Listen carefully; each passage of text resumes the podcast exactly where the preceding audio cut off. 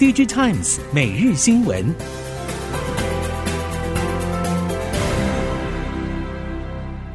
听众朋友们好，欢迎收听 DigiTimes 每日新闻，我是翁方月，现在为您提供今天的科技产业新闻重点。首先带您关心。中美争霸战短期内无解，笔电供应链配合品牌客户要求转向中国以外生产，已经是现在进行式。但厂商如火如荼的配合客户迁移，却传出其生产的新增成本无法转嫁，对不少笔电零组件厂来说已经形成压力。笔电零组件厂指出，ODM 近期针对越南、泰国等地开案，都要求与中国生产的价格相同，但由于当地供应链不完整，需要从中国运送零件到当地，运费或报关等成本都必须自行吸收。就算人工成本比较低，对零组件厂的利润还是会造成挤压。但零组件厂只能先含泪接单，再从其他比较有利润空间的产品线弥补。从去年到现在，不少 PCB 和被动元件业者受到国际客户要求生产地中国加一，东协国家的泰国、马来西亚和越南成为电子产业供应链首选的扩厂区域。今年八月下旬，台光电宣布重训，正式宣布前进东南亚。而在今年七月，台光电跳脱 PCB 上下游多数选择的泰国，宣布将到马来西亚扩厂。事实上，不只有台光电，台系电感厂台庆科近日也表示，今年第二到三季积极规划新南向布局，马来西亚新山厂将成为旗下第四个生产据点。台庆科将投入车用电子和高效能运算相关产品的生产。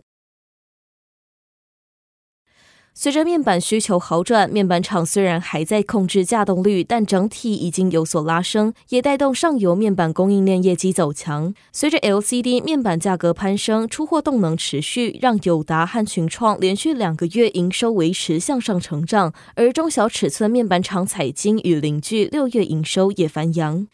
第二季面板稼动率持续提高，不止面板厂业绩好转，也带动上游供应链跟着走强。偏光板厂明基材料六月合并营收月增百分之四点二，创下单月历史新高。特用化学材料厂达新材料同样受惠于面板产业需求回暖，六月单月写下历史次高纪录。而背光模组厂达运六月合并营收写下近十九个月来新高，月增百分之十八。电子纸大厂元太原本对于今年全球总体经济看法保守，对于成长力道也采取守势，但近期有逐渐松口的迹象，主要是电子货架标签北美大客户出货已经步上轨道。另外，消费性电子产品也有急单出现，加上新产品线开出，有望进一步挹注下半年营运动能。电子货架标签应用在零售业规模持续放大，但目前渗透率还不到百分之十，还有很大的成长空间。而除了零售业之外，电子货架标签也渴望在服装业上进行开拓。市场传出，元太已经与数家国际平价连锁服装客户合作进行测试。由于服装业的整体市场规模较零售业更大，因此也对电子货架标签未来的发展带来更多想象空间。近日，高通和联发科加速推出中低阶手机平台新品，希望以不同规格的产品来满足手机品牌客户需求，力拼维持市占率和出货表现。而爱立信近日发布报告提到，五 G 手机今年下半将恢复成长，但从近日手机供应链给出的观察，今年下半手机需求不止没有回温，甚至有可能进一步下修。两家手机 SOC 大厂能否透过拼规格战术来拉抬出货，看起来还是有些难度。近期台湾绿电渗透率持续创下纪录，在再生能源发电量陆续创新高之下，让储能市场表现活络。能源业者像是云豹能源、台泥、宏德能源、聚恒科技、亚通力大等，多数看好今年储能业务持续成长。受惠于政策支持与储能系统需求推升，能源业者除了持续拓展自由的储能版图，也透过策略合作的方式，联手扩大储能系统整合服务。例如，宏德能源宣布联手成宏光电、士林电机三方，共同发挥各自专业能力，筹组储能国家队。持续进入下半年，许多资通讯业者新品进入量产阶段，而红海郑州厂区为了因应客户新品，已经着手进行各项准备，备战量产后将涌现的大量人力需求。虽然外界风声不断，但为了确保新品供应稳定性，根据了解，客户将在今年下半推出的新款手机，仍然将最高阶机种全数交由红海组装。身为组装重镇的郑州厂区，也将再度迎来新一波大量员工。不过，郑州厂区先前受到疫情影响，为了避免类似问题再度发生，鸿海针对员工生活起居各方面都做出调整，希望透过资源重新配置，以新面貌迎接员工，共同为后续量产工作提前做好后勤准备。中国电动车、储能、消费性电子等领域市场快速发展，电池管理晶片用于电子装置以及电力系统的应用需求看涨。受惠于下游应用空间成长大，中国业者像是中影电子、赛维微电、亚创电子等厂商积极切入市场，而台厂新唐近期也成功打入中国车用市场。中影电子表示，未来策略会持续发挥电池管理系统的优势，有序扩充充电管理和电源管理产品品类，由工控级锂电池管理晶片延伸到车规级应用领域。另一家业者赛维维电表示，在现有消费类和工业类业务迅速成长的同时，也会透过募资项目拓展电动车和储能等新兴领域。至于近几年积极拓展电池管理晶片产品线的台厂新唐，近期在工业以及车用的电池管理晶片大有斩获。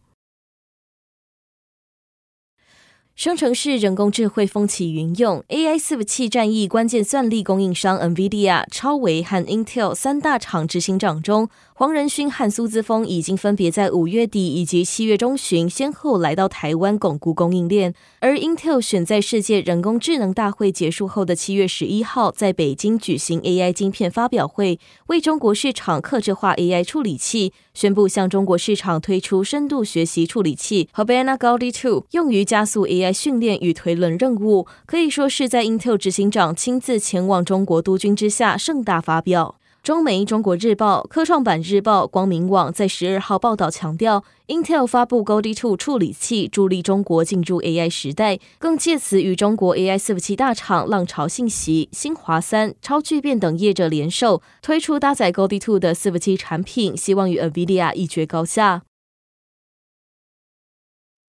继预制伺服器系统产品制造事业传出由神达接手以后没多久，Intel 再舍弃一项系统设计业务。根据声明指出，Intel 决定停止对旗下新一代运算单元业务的直接投资，未来采取的策略会转向交由生态系合作伙伴继续推动运算单元的创新与成长。根据官网说明，运算单元是 Intel 设计的一种小型装置或运算元件，具备一般 PC 所拥有的一切，号称能够带给使用者完整的桌上型 PC 体验。虽然 Intel 没有说明放弃运算单元的理由，但可以推测，要支撑起应用范围如此广泛的一条产品线，对于本业是晶片设计与制造的 Intel 而言，或许是相当沉重的负担。在苹果开发者大会之前，相关研究人员就一直在研究苹果用以控制 Vision Pro 装置的可能技术以及有效性。相较于采用其他控制指令或手势，有研究人士认为，苹果可能会采用注视加捏取的手势组合作为主要控制指令。这样的手势组合也被视为具有多重优势。奥胡斯大学教授在一则 Twitter 贴文上发表关于 Vision Pro 手势技术的内容，表示注视加捏取这种手势组合将更加有效，且体力消耗更少。换言之，如果一款头戴式装置能够精确追踪使用者的视线，注视加捏取手势组合将会是最佳的操作方式。以上新闻由 digitalimes 电子时报提供，翁方月编辑播报，谢谢您的收听。